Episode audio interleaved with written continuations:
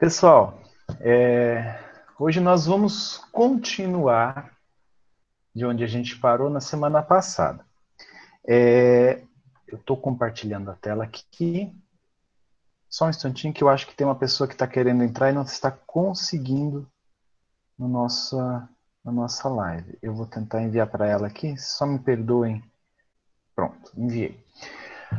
Bom, nós paramos neste slide aqui caminhando já para o final da, da reunião que o, o Alexandre presidia como o dirigente espiritual lá naquele é, centro espírita, aqui na crosta, é, e ele falou sobre essa questão, né? Acredita que o intermediário possa improvisar o estado receptivo, né? Falando isso para André, de modo algum, falando que isso é uma característica que ele vai ter que ir é, trabalhando durante todo dia e também durante todo o seu desenvolvimento no trabalho mediúnico.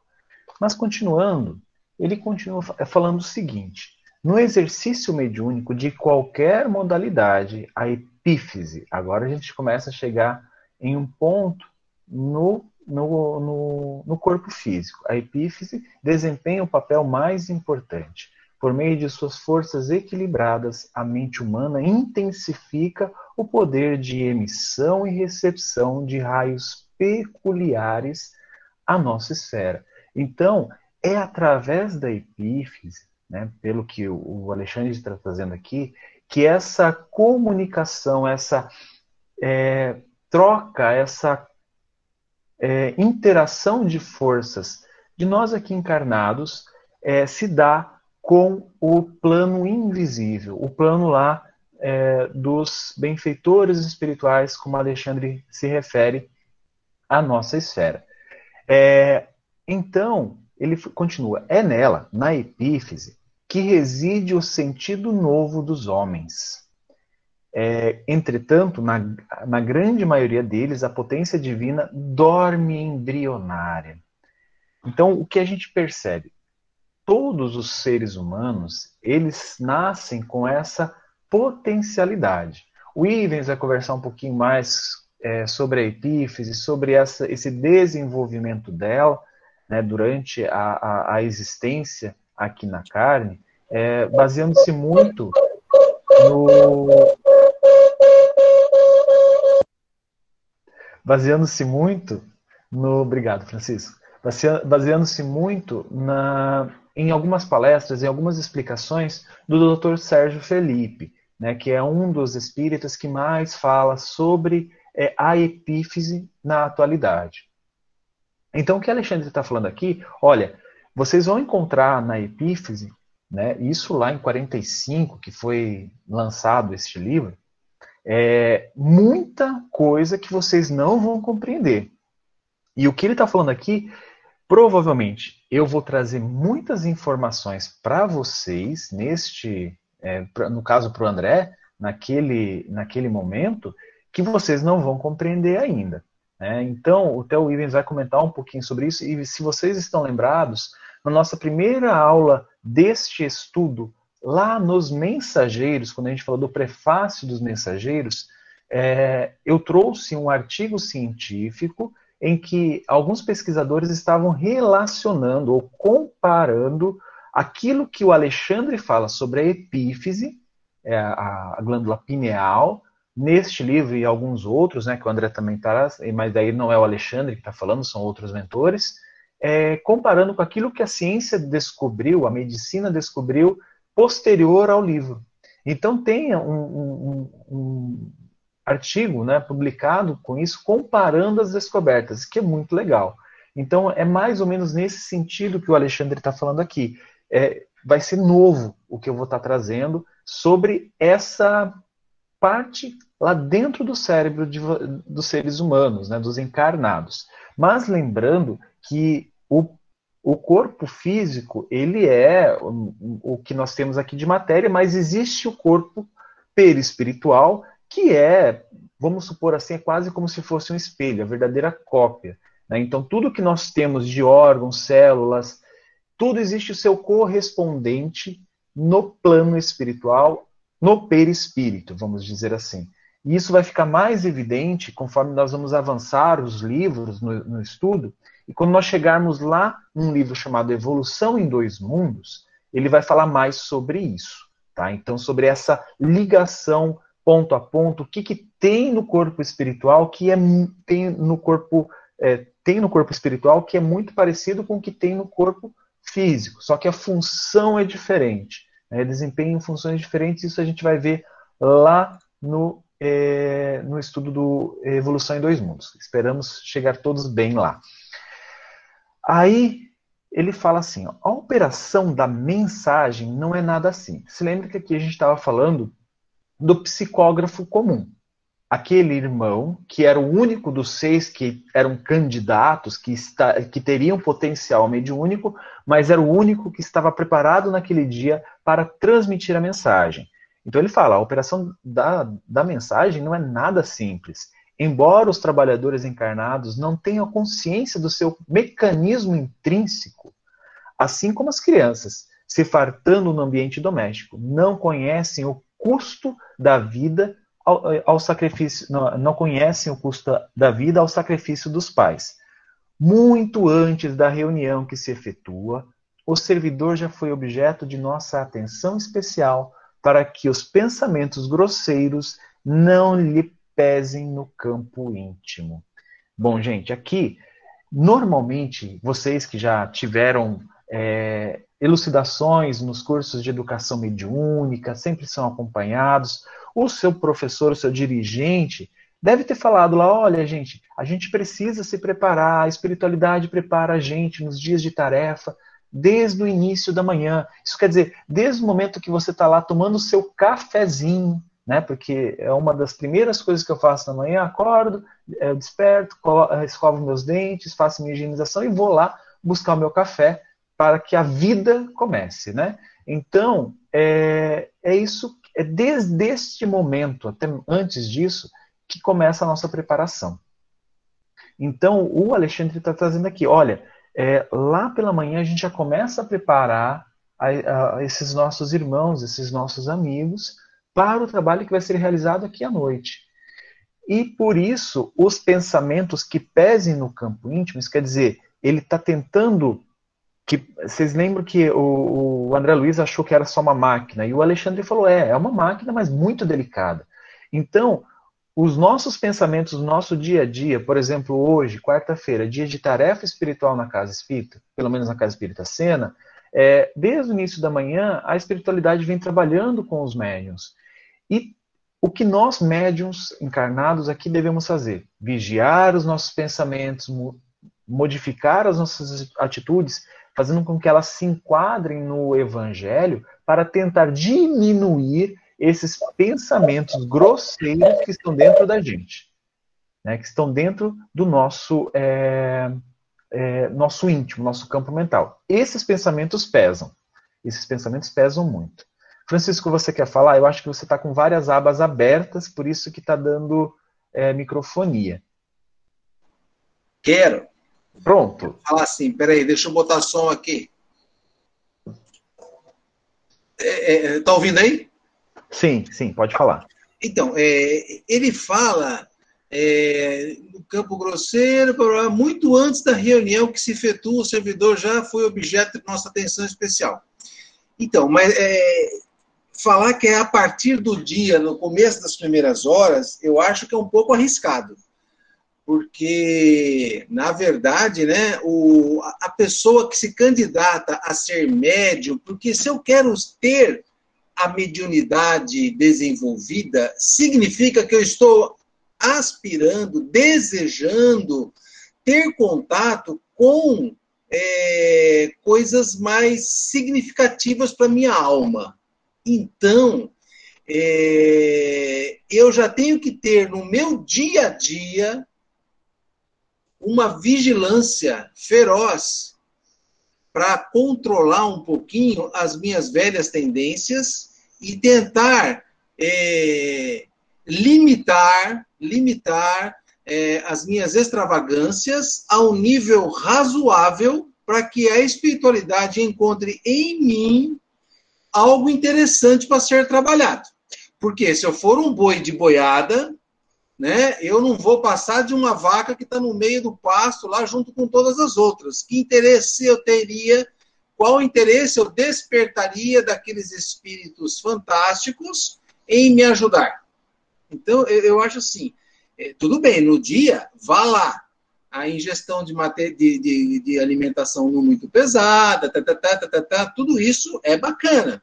Mas é a pessoa que se mete numa cadeirinha de escola mediúnica para ser médium, ela tem que ter consciência. Eu quero ser médium de Jesus, eu quero ser médium para estar conectado a gente do bem, a pessoas que vão me dar a mão e fazer eu ganhar alguns degraus na minha evolução. Tudo bem, eles estão lá com a mão estendida, mas eu tenho que ser um cara um pouco mais limpinho para poder ter acesso a uma sala melhorzinha, né? Então, assim, não é só da manhã, não, Júlio. Acho que a coisa tem que ser uma coisa bem, bem cautelosa, né? Não, sim, eu entendo a sua colocação muito boa, Francisco. É, é, claro que isso que você falou é norma de conduta de qualquer cristão, né? Isso é, é o desejável para qualquer cristão, mas eu me referi mais a essa preparação para o trabalho, para o dia. Como você falou, a, a, às vezes é muito importante vigiar a alimentação, muitas vezes vigiar as respostas, os pensamentos, é aquilo que assiste na televisão, aquilo que acessa no celular, tudo isso é muito importante no dia da tarefa. É claro que isso também constitui norma de vida, né? Quando, como a gente já falou na semana passada, é, Emmanuel trouxe uma cartilha excelente para o médium. E muitas vezes é o que a gente tem nos cursos de educação mediúnica, que é o Seara dos Médiuns, né, que é um livro fantástico, que são normas de conduta moral para os médiuns. Né? Então, é muito, muito importante a sua observação, é claro, que isso é o desejável e isso é o que a gente busca sendo cristão, né? E aí, pode falar, Débora. É, Ju, quando você vê lá, vamos para o livro, tá? Seis tarefeiros numa tarefa de psicografia. São seis médios que deveriam estar preparados, não só no dia da tarefa, porque no dia da tarefa a maioria não consegue manter um padrão vibratório de equilíbrio, porque não mantém isso na vida. Eu costumo dizer que ser médium não é na casa espírita, é 30 horas por dia, todos os dias da vida. Porque a gente não consegue entrar na casa espírita com um sorrisinho, banho tomado e servir a Jesus se moralmente nós não formos corretos o máximo possível, a todo dia nos aperfeiçoando. Então eu vejo assim, os seis trabalhadores, só um estava apto, porque um entendeu o que é ser médium com Jesus. Os outros cinco não. Por isso é a grande dificuldade. E eu prego isso muito na aula com as minhas meninas, porque ser médium com Jesus não é na casa espírita, é na vida. O médium tem que conhecer suas falhas para poder servir com dignidade a Jesus. Senão não resolve nada. Para que fazer escola mediúnica, né? Ju. Pode falar. Quem fala? Ah, Miriam. Miriam. É, é, eu concordo também Obrigado, com, com o Francisco e com a Débora. Mas o que eu entendi aí no livro é assim, muito antes da reunião que se efetua, o servidor já foi objetivo de nossa atenção especial. Então, é, o que eu entendi nesse, nessa parte, sim, o bom médium, o bom trabalhador, o, o, o, o espírito que quer, o espírito encarnado que quer trabalhar para Jesus, ele vem nessa manutenção de, de reforma, de autoaperfeiçoamento moral o tempo todo. E este tem uma atenção especial neste dia. Né? É, ele já está sendo assistido por toda, todos os dias, porque ele está sempre em sintonia, mas neste dia ele ainda tem uma atenção ainda maior. Foi dessa forma que eu. para que possa se conectar até mesmo com os espíritos que querem. É, é, é, é trabalhado toda a energia, toda, todo o magnetismo do, do médium para que se afinize com esses espíritos que querem se manifestar. Então, eu entendi que a atenção especial é neste sentido. Ótimo, ótimo. E isso a gente vai lembrar que daqui a pouco vai falar sobre o que que o Calixto fez, né? é, o, o, o que ele vai fazer para ter essa, essa união com o médium. Né? Pode falar, Cássia ou Juliana, uma das duas. ou as duas. Ou eu, Ju. Então, é, só para finalizar aí essa questão, tá? Eu concordo com o Francisco, com a Débora, com a Miriam e com você. Eu só, assim, o que eu entendi foi o seguinte, que ele está falando, que além de todos os pré-requisitos que exige um, um médium com Jesus de ter, ele tá, o que eu entendi é assim, que nas horas que antecedem a tarefa, eles já vão conectando o médium à tarefa da noite, aos casos que serão atendidos. Né? Então, assim, ah, tem, igual ele falou, tinha seis médios e só um. Mas vamos pegar assim uma casa espírita com várias câmaras de tratamento, onde em cada câmara tem lá em torno de seis, sete, oito médios. Então, esses médios, eles já foram buscar, já foi visto qual desses médios estariam mais aptos, e os que estavam mais aptos já começaram a entrar em sintonia, eles auxiliando com a tarefa que ia ser transcorrida à noite.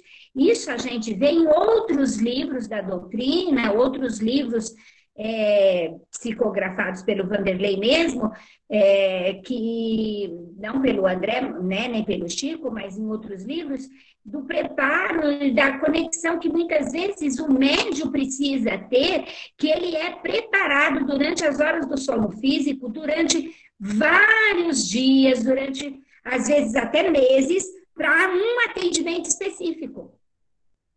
Então, esses pré-requisitos, eles devem sim ser, existir.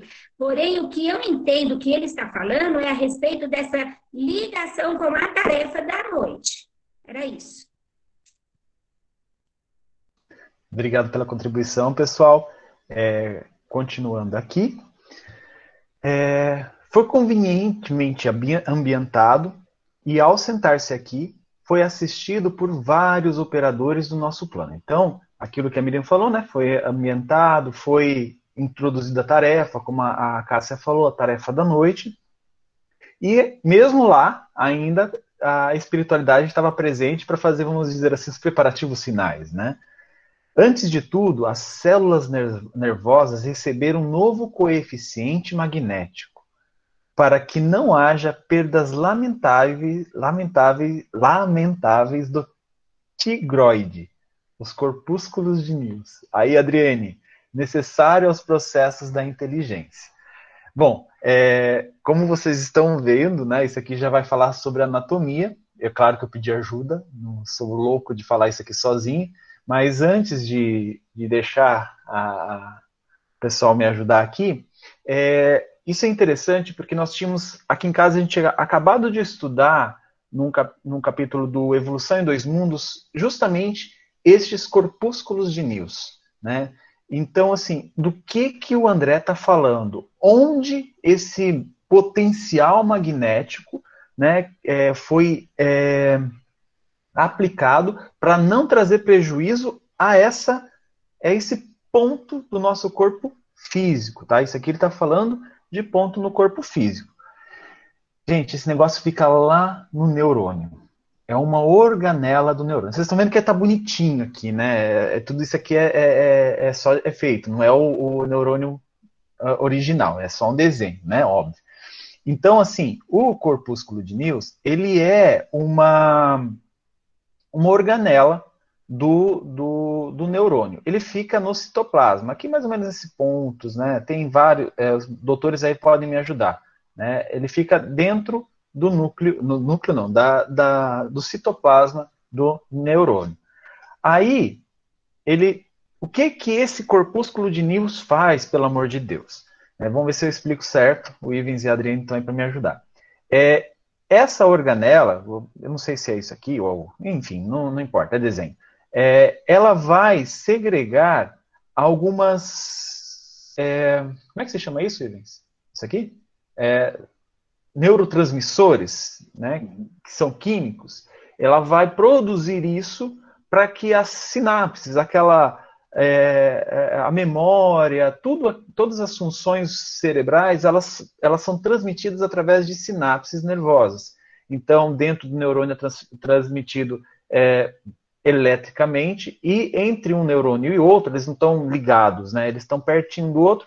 É, acontece a transmissão através desses neurotransmissores, que são vários, e são essas organelas que são os corpúsculos de News que produzem é, estes, não sei se todos, né, não, não vou falar besteira aqui, mas produzem alguns desses neurotransmissores é, que são responsáveis por uma infinidade de sentimentos, de estados de, de, de, de emocional, estados é, psicológicos. Falei certo, gente? Doutor? Falei certo? Ah, legal, bacana. Tá tudo bem. Continuando aqui. É, e aí, continuando no livro, ele fala assim: ó, o sistema nervoso simpático, maiormente o campo autônomo do coração, é sistema nervoso simpático, se eu é, aprendi bem, é aquele que é, nós não controlamos, né? Aquela coisa que, ah, eu quero é bater, que meu coração bata agora. Não é dessa forma que funciona. Ele, o sistema simpático que controla isso, não é a minha consciência. É, recebeu auxílios energéticos e o sistema nervoso central foi convenientemente atendido para que não se comprometa a saúde do trabalhador de boa vontade. Então, essa preparação, ela teve toda um, um, uma, uma doação de energias, de magnetismo necessária para aquele médium psicografar. A gente, se tivesse um médium de evidência, poderia estar descrevendo isso, mas isso que agora a gente está vendo é a descrição do próprio é, André Luiz. O vago, o vago é esse nervo, mais ou menos aqui, ele passa por aqui, vocês vão me ajudar depois, parece que ele controla, né, é através dele que passam as informações de funcionamento dos órgãos ocos, é isso mesmo, né? Intestino, algumas coisas ali, né? Então, é esse nervo que faz o controle. Então, ele é, é, aqui vocês estão vendo outras ramificações, não é ele, ele tem, ele está só aqui na nessa partezinha que se chama medula, alguma coisa. É, então ele foi com, é, ele foi defendido por nós, por nossa influenciação contra qualquer choque das vísceras. Aquilo que o Francisco falou do que eu como antes da tarefa mediúnica, daquilo que eu sinto, porque a gente vai lembrar que o, o centro de força gástrico ele é muito ligado às emoções.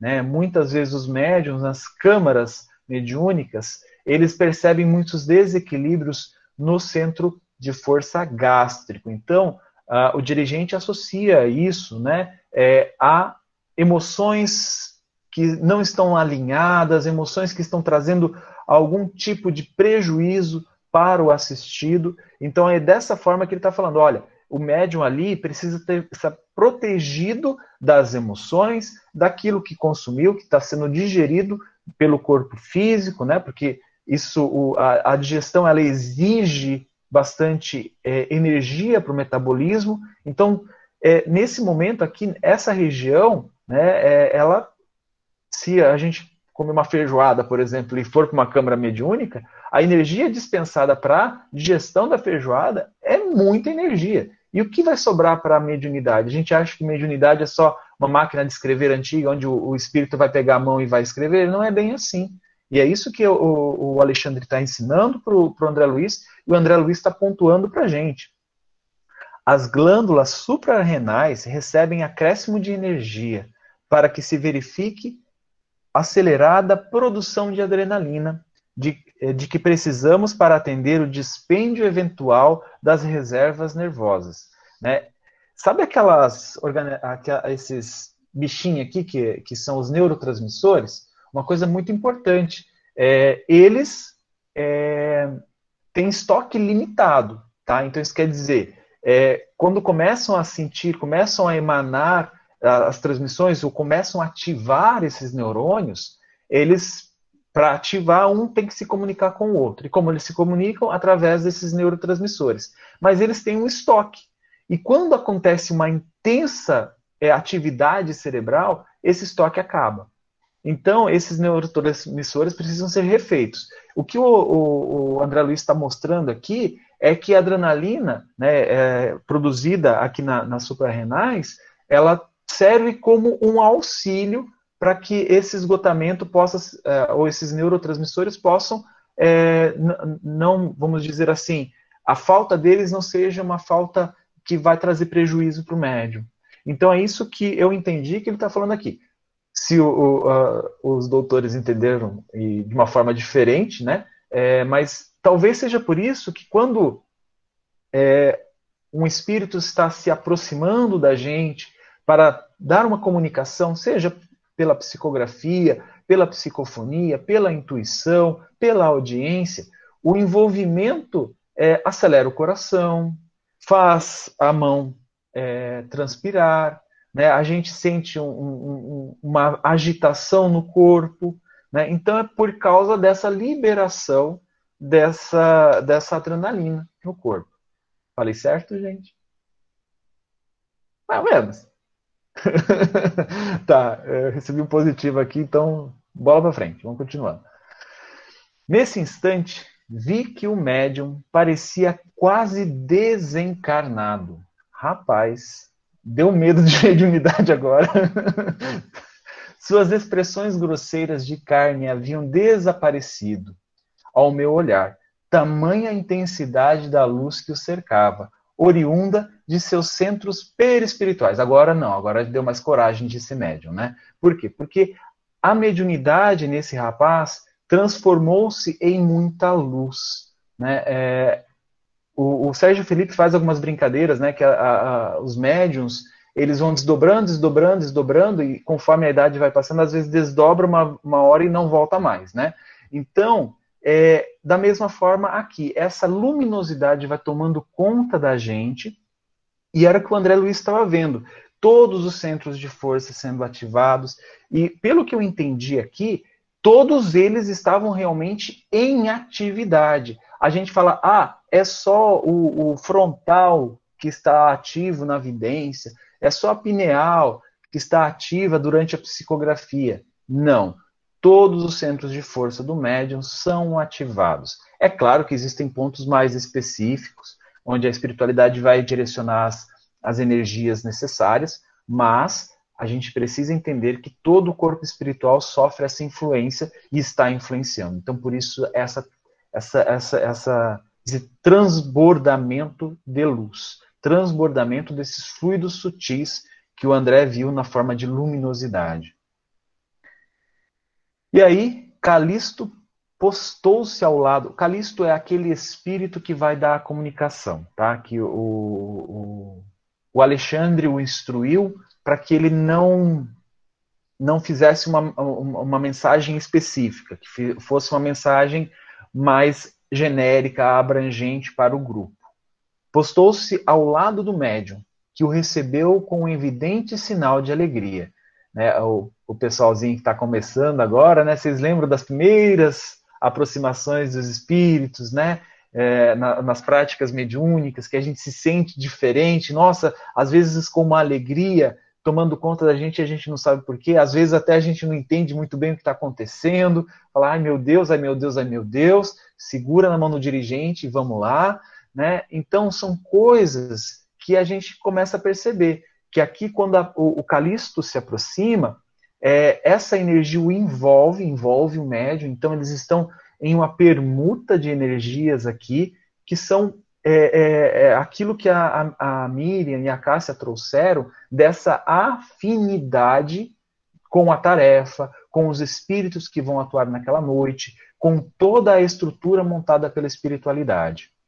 Enlaçou-o com o braço esquerdo e, ao, alçando a mão até o cérebro do rapaz, tocava-lhe o centro da memória com a ponta dos dedos, com como a recolher o material de lembranças do companheiro. Gente, e aí?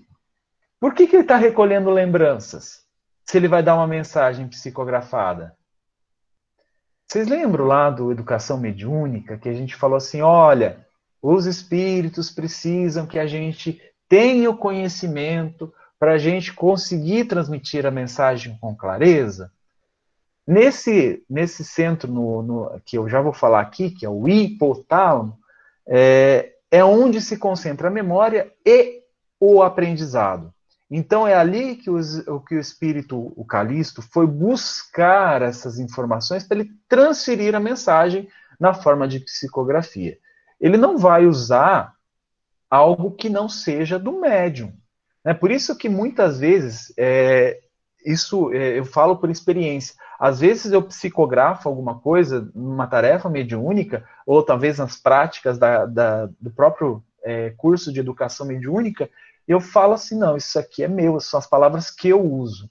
Né? Porque, não, isso é animismo. E muitas vezes não é. São coisas que os espíritos estão utilizando as minhas palavras, estão utilizando aquele meu vocabulário. Adianta eles tentarem usar uma palavra difícil que eu nem vou saber escrever, né? Eu não sou um médium mecânico, então não vai rolar.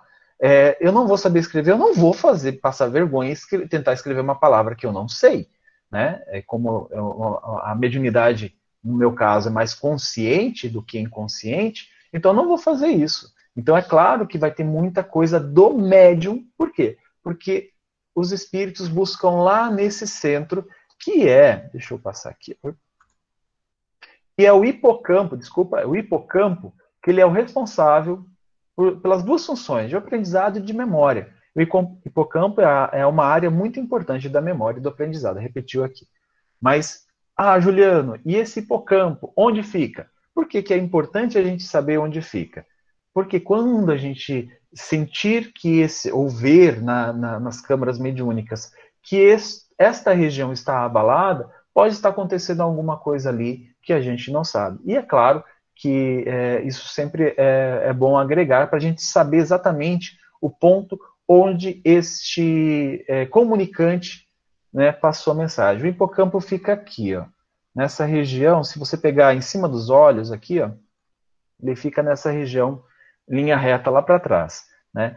É, o Ivens vai mostrar que a, a epífise ela fica próxima a essa região aqui, tá?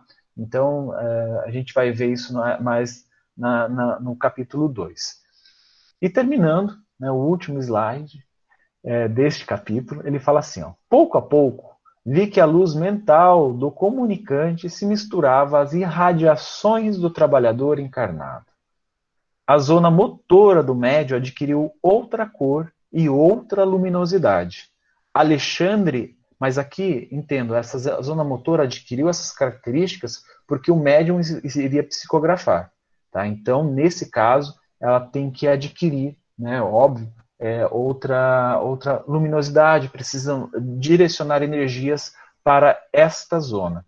Alexandre aproximou-se da dupla em serviço e colocou a destra sobre o lobo frontal do, do colaborador humano, aquele um encarnado, como a controlar as fibras inibidoras, evitando, quanto possível, as interferências do aparelho mediúnico. Então, assim, é, o que o Alexandre estava fazendo aqui é tentando, né, quanto possível, evitar isso que eu acabei de falar do animismo, do que é meu, do que é do médium, e deixar que a mensagem venha da, do espírito que está comunicando. Então o Alexandre estava tentando aqui. É, ele conseguiu? Não sei, não está dizendo no, no, no, nesse capítulo, não está dizendo nessa parte. Mas o ato deste espírito estar acompanhando, né, deste dirigente espiritual da casa estar acompanhando, justamente para que a mensagem venha limpa, para que a mensagem venha de uma forma a é, não ter é, essa, vamos, vou chamar assim, tá, gente, contaminação do médium. Tá? A gente sabe que o animismo faz parte da mediunidade, isso é um outro assunto, mas aqui a gente está falando dessa comunicação, dessa mensagem pura. Então, por isso que o, o benfeitor, né, que estava transmitindo a mensagem, é, precisava desse auxílio para que não fossem misturadas as estações aqui. E eu terminei. É, se alguém tiver alguma colocação que eu esqueci de abordar nesse assunto, nesse, nesse capítulo, quiser comentar alguma coisa, fiquem à vontade, por favor.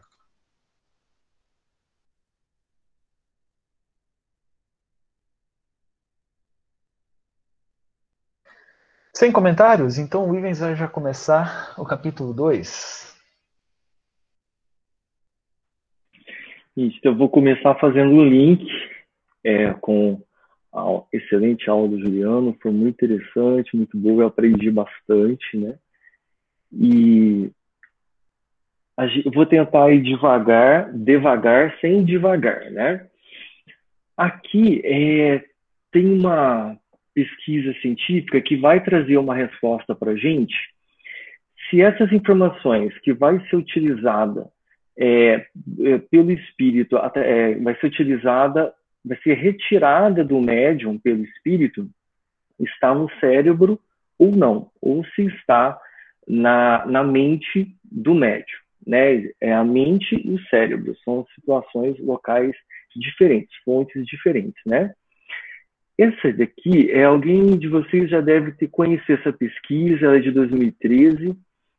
Ela foi é, divulgada na revista de psiquiatria clínica.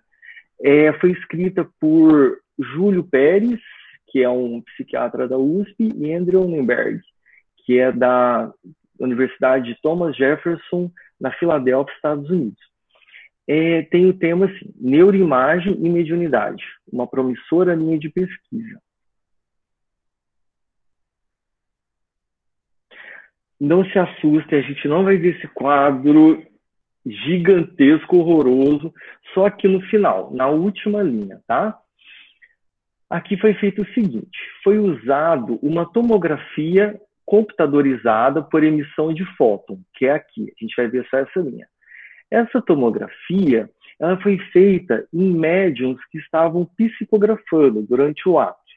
E ela foi feita uma tomografia na cabeça, no crânio do médium né? É claro que um de cada vez. E o que, que essa tomografia encontrou? Aqui está o resultado. A atividade cerebral do médium. Qual atividade cerebral que estava sendo estimulada? É o aumento do fluxo de sangue, o aumento do fluxo circulatório ali, é onde ativa aquelas áreas específicas do cérebro, né? Então, o que aconteceu? Algumas áreas diminuíram e outras áreas aumentaram a atividade cerebral, o funcionamento cerebral. Aqui a gente não precisa se preocupar de forma nenhuma é, com esses nomes, é diminuiu na, na região do cérebro, a região do cúmen, hipocampo, occipital inferior, símbolo, é, giro temporal, é, pré-central, tudo. O que, que isso quer dizer? Todas essas áreas do cérebro foram e meio que inativadas, elas foram meio que deixando em repouso, não foram funcionando. E o que, que são essas áreas? O que, que significa isso? Essas áreas é a redução do fluxo sanguíneo nelas, né, que é hipocampo esquerdo, giro temporal superior direito e tudo. Essas áreas são áreas do raciocínio, do planejamento, que é onde gera a linguagem da pessoa. É a área do cérebro que faz a pessoa conversar, se comunicar, é o movimento e solução de problemas, um raciocínio intenso. Ela foi se apagando. Mas o, o engraçado é que essa área, quando ela fica assim, é quando a pessoa está sem foco nenhum, a pessoa está totalmente aérea, dispersa, e quando ela, é, a atenção e a autoconsciência dela diminui. Ela está desatenta e sem estar com noção sobre si. Ela não tem muita consciência sobre si.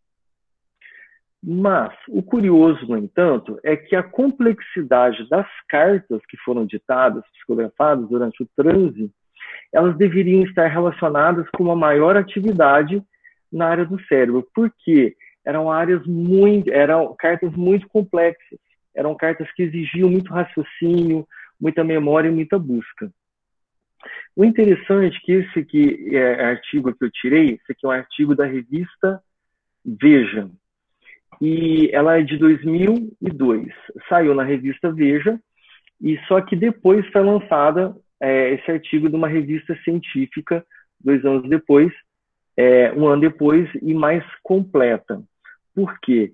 O que, que os médiums que participaram dessa pesquisa falaram que a autoria dos textos psicografados eram dos espíritos comunicantes e não pode ser atribuída a seus próprios cérebros. Por isso que os cérebros não foram estimulados. Se a gente voltar aqui, a gente vê que essa pesquisa também foram feitas com é, seis cristãos, é, nove franciscanos, 14 camelitas, foram feitas por crentes, é, usuários de ayahuasca, várias pessoas ligadas a filosofias espiritualistas e tem um resultado ali. Né? Então, é interessante. Algumas áreas foram estimuladas e não inibidas. Né? Então, continuando. E aqui eu vou falar rapidamente, não vamos nos preocupar muito também. Esse aqui é um, foi escrito por Sérgio Felipe, é um médico que ele investiga profundamente a neurociência, a neurofisiologia do cérebro é, da USP. O Sérgio Felipe, alguns de vocês conhecem, né? E essa aqui foi uma revista, foi um, um curso de médium dele, ó, 2004. Ele escreveu essa apostila do Lar Espírita Servas de Maria, né? E foi um, um pedacinho da, do curso de médium dele. Então, assim, estou usando isso para me atualizar, de 2004. Falei, nossa, quanto tempo, né? Mas aí, se eu estou me atualizando com missionários de, que é de 1945, então tá bom, esse artigo não está tão antigo. Resumidamente, o Sérgio Phillips é, também pesquisou a área do cérebro dos, dos médiums, e essa aqui, esse desenho, mostra áreas ativas do cérebro, durante também o exame, né? Ele escreveu o seguinte, então, o universo mental ou psíquico ou universo da alma tem uma relação com o universo físico. Ou seja, a mente nossa, que ela é revestida do corpo mental, que a gente emana através dela a energia mental, que é a nossa vontade, o nosso pensamento, nossas emoções, nossos sentimentos, ela vai entrar na área física do cérebro, por uma região. Né? São essas regiões que o Juliano citou, e é umas regiões que a gente vai citar também, que está dentro do, desse capítulo, tá? É, só que as áreas do cérebro, para funcionar, ela usa açúcar e oxigênio, glicose e oxigênio. E aí produz energia.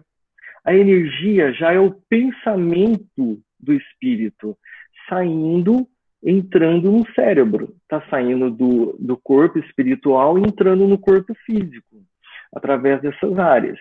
Então, a energia, ela produz um trabalho, assim como quando liga um rádio na tomada, a energia elétrica vai ajudar a produzir o som. Então, é dessa forma que acontece. Então, aqui, é uma energia que causa impacto sobre a matéria. A energia mental produz a energia física no cérebro, que aí produz a emanação da mente. Então, o que é emitido pelas pessoas é uma energia. O que sai da mente, do pensamento, é uma energia, né? Pronto. Acabou essa parte, essa introdução, graças a Deus, né? Agora dá para a gente respirar. gente, vamos fazer uma pausa. Quem quer comentar, fazer uma pergunta, a gente volta lá naqueles slides. Ficou muito. Né? Oi, Francisco, pode falar. Vai começar o capítulo 2? Que bom. pois é, você já deve, também alguém de vocês já deveriam conhecer essas pesquisas aí, né? Então vamos começar aqui. A primeira parte aqui do, do capítulo é quando o André Luiz está conseguindo visualizar as estruturas, os chakras do cérebro do médium através da ajuda do Alexandre, né? Que o Calixto está transmitindo a mensagem ali. Aí ele disse o seguinte: é, quanto mais ele notava as singularidades do cérebro, mais admirava a luz crescente que a epífise deixava perceber. A glândula minúscula transformara-se em núcleo radiante, e em derredor seus raios formavam o lótus de pétalas sublimes. Aqui eu trouxe só uma analogia para ajudar a exemplificar. É mais ou menos isso. A pineal está mais ou menos aqui, visto de cima, não de frente, e saía formatos de luz, de energia, de radiação, que lembrava essa flor aqui. É uma flor aquática, flor de lótus. A gente usa muito esse termo, né? E agora a gente precisa pegar um pouco mais de intimidade com a glândula pineal. Na verdade, é o capítulo chama epífise. Esse nome já não está sendo utilizado mais na medicina, é, usavam muito na década de 40, 50, 60, e agora atualmente chama pineal. Mas é a mesma coisa, sinônimo, a gente tem que saber é, identificar quando fala palavras diferentes, significa mesmo órgão, tá? E para a gente pegar um pouco mais de intimidade, eu trouxe várias imagens para quando assim vocês médiums virem essa luz no centro da cabeça, o que está se referindo aquilo? Vocês estão vendo o quê? O que está acontecendo, né? A, a pineal é uma glândula importantíssima para a comunicação mediúnica. É, aqui, o que interessa aqui principalmente é essa parte aqui verde, que é o diencéfalo. A gente tem várias partes coloridas que a gente não vai olhar. O diencéfalo é porque é onde está a pineal. Ela está aqui, ó, bem nessa região aqui atrás, tá? Aqui está a hipófise, aqui o hipotálamo. A gente ouve bastante esses termos, cada um com uma função importante, né? São glândulas. Aqui nós temos ela, aqui em verde, ó, pineal, essa estrutura aqui é o cerebelo. O importante, aqui a frente, aqui está a face, aqui está a nuca. E ela é um, ela está bem central. Se você olhar o crânio todo, ela está bem central, né? Continuando, aqui eu trouxe só o nariz, um esboço do olho para a gente ver mais ou menos onde ela está. Ela está aqui, ó. Se você entrar aqui com o eixo entre os olhos, entre a sobrancelha, você vai chegar nela aqui, ela é bem central. E o interessante que o André Luiz traz também no Evolução dos Mundos, que aqui nessa região de encéfalo é onde tem o cruzamento dos dois chakras principais, que é aqui o chakra coronário, ele está bem nessa região, ele desce aqui, é onde a gente se comunica com as energias, as vibrações mais elevadas, as esferas mais elevadas, entra por aqui nessa região, e aqui está o chakra frontal, aqui é o fluxo do frontal, aqui é o refluxo. Então, aqui está o diencéfalo. Olha como cruza os dois chakras. É muito importante essa região, né? E aqui está ela novamente, vamos pegando intimidade. Pineal, aqui é o cerebelo, a nuca, a hipófise e o hipotálamo. Aqui de novo eu trouxe aqui os olhos, passando aqui a pineal, Aqui de novo, pineal, hipotálamo, hipófise ou pituitária, outro sinônimo também. Hoje não chama mais pituitária, chama hipófise. É interessante saber isso, né? E aqui, aqui está hipófise ou pituitária, e aqui o chakra coronário, e aqui eles cruzando os dois chakras. Pronto. Agora vamos definir, né? O que é mais ou menos essa glândula. Ela tem formato de uma pinha tem ela aqui, por isso que ela tem o nome de pineal. Ela tem mais ou menos de 100 a 200 gramas, tem gente que fala que pode chegar até 500 gramas. Ela tem esse tamanho aqui de 7 é, milímetros por 6,9 a 2,5. É uma glândula gordinha, né? E quais são as funções dela? Pela medicina, tá? É promover a puberdade. Então, a gente não entra na nossa puberdade, a gente não sai da infância se não for por ela quem tem um tumor, uma disfunção dela, vai ser sempre infantil fisicamente, não vai ter hormônios para desenvolver. Essa é a principal função dela, é a mais antiga. Ela ativa e essa ativação dela entra na adolescência, na puberdade. E a outra função dela é a melatonina, que é um hormônio que regula o sono. A luz ela vai se apagando, a luz do dia, a, a luz aqui da, da iluminação artificial, quando ela se apaga e fica escuro, a pineal começa a, a produzir melatonina, que ela faz dormir. A função da melatonina é dormir, né? E algumas pessoas brigam com a melatonina, mesmo com a melatonina ali, as pessoas não dormem, né? Às vezes outros fatores externos ou internos mais fortes que não deixam ela agir né? Mas normalmente ela age e a gente dorme, tá? E ela regula o ciclo circadiano, que é, é, a, é são as 24 horas do dia. É quando a gente acorda, a hora da gente fazer as principais alimentações, quando a gente dorme. Esse é o ciclo circadiano. A maior parte dos seres vivos tem ele. Ele é regido pela lua, que atua sobre as marés, atua sobre o ciclo circadiano, as temperaturas também muito fortes, muito quente, muito frio, ventos muito intensos também, ajusta o ciclo circadiano dos animais e nosso. Tá vendo como a gente faz parte da natureza, somos seres da natureza? Tudo que é da natureza age sobre nós também. Estamos ali imersos e misturados nessa natureza, né? Então, é, outra função dela, da pineal, é imunomoduladora. Ela atua no sistema imunológico, nas defesas do corpo. Se eu tenho muitas defesas contra doenças ou poucas defesas, ela ajuda nisso. Anti-inflamatório, ela tem esse papel antitumorais, ela ajuda a combater o câncer, é, distúrbios psiquiátricos, ela está muito relacionada, principalmente também esses fatores aí por causa do sono, né? Quando a gente dorme bem, a gente tem mais defesas imunológicas, a gente tem uma mente mais saudável, menos propensão a neuroses, né? Quem dorme bem. E analgesias, também a pessoa fica mais resistente, mais equilibrada à dor. A epilepsia são distúrbios também da pineal está ligado à mediunidade, né? Os médiums experientes sabem quando ah, tem aquele assistido que está tendo bastante crise convulsiva, você já linkam com mediunidade, né? A desobsessão, é, energia, é, produções energéticas através de hormônios, porque a pineal ela coordena todas as outras glândulas, todas, todas do corpo. Ela é a glândula mestre. Então, tudo, absolutamente tudo é regido por ela. Né? Você vê a importância o chakra coronário e frontal. E antioxidantes, ela ajuda a prevenir o envelhecimento.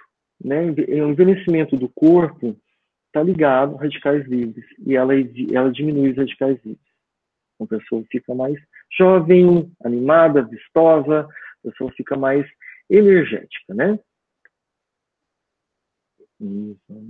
Ah, aqui é, um, é uma é, ilustração muito conhecida na internet. É só para mostrar que a pineal ela tem tamanhos diferentes, formatos muito diferentes uma da outra, ela é muito particular. É, é assim, como, se fosse digital, né? Você quase não encontra uma pineal igual a outra, né? A particularidade dos médiums é isso que a gente vê ao olho E aqui só uma cultura geral, esse é o olho de Horus, olha como ele parece com a pineal tem essa parte aqui, tem essa parte, ó, essa outra aqui com essa aqui, e aqui o cerebelo vem e solta aqui, aqui o cerebelo vem e solta aqui. Aqui está a pineal e aqui está a pineal. É, Orijoros é o deus dos faraós. É, tem a, conta a história que ele perdeu o olho esquerdo e o olho esquerdo dele é esse aqui. E esse, esse olho esquerdo, ele quer dizer que é bom olho, poder e proteção.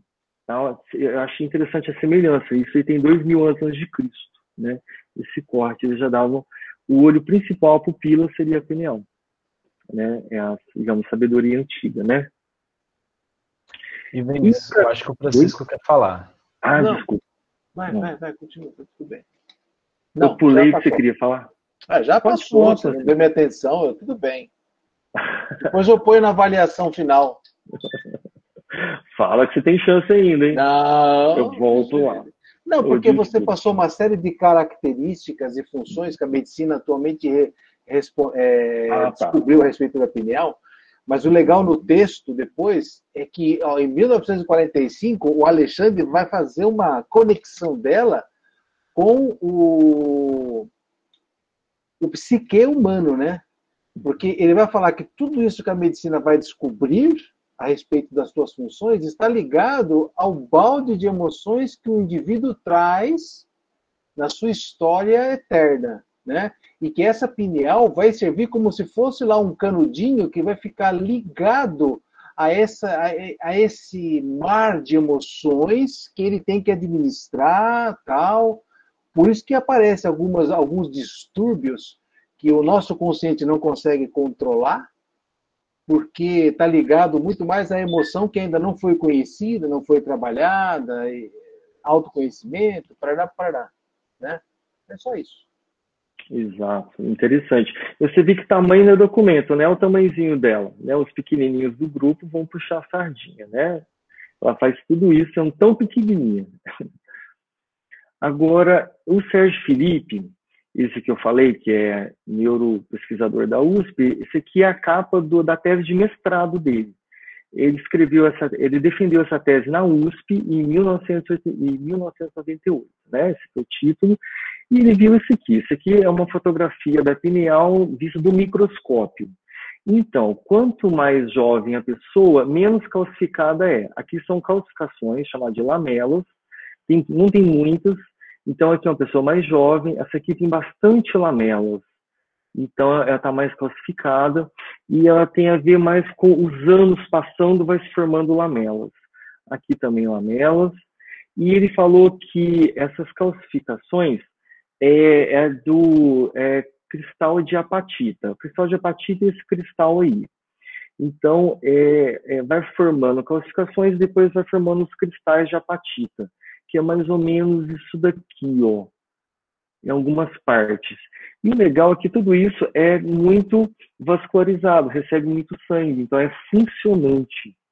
E aqui, é, quando ela vai se classificando mais, ela vai funcionando como se fosse é, uma, um, uma, uma emanação e captação de ondas eletromagnéticas.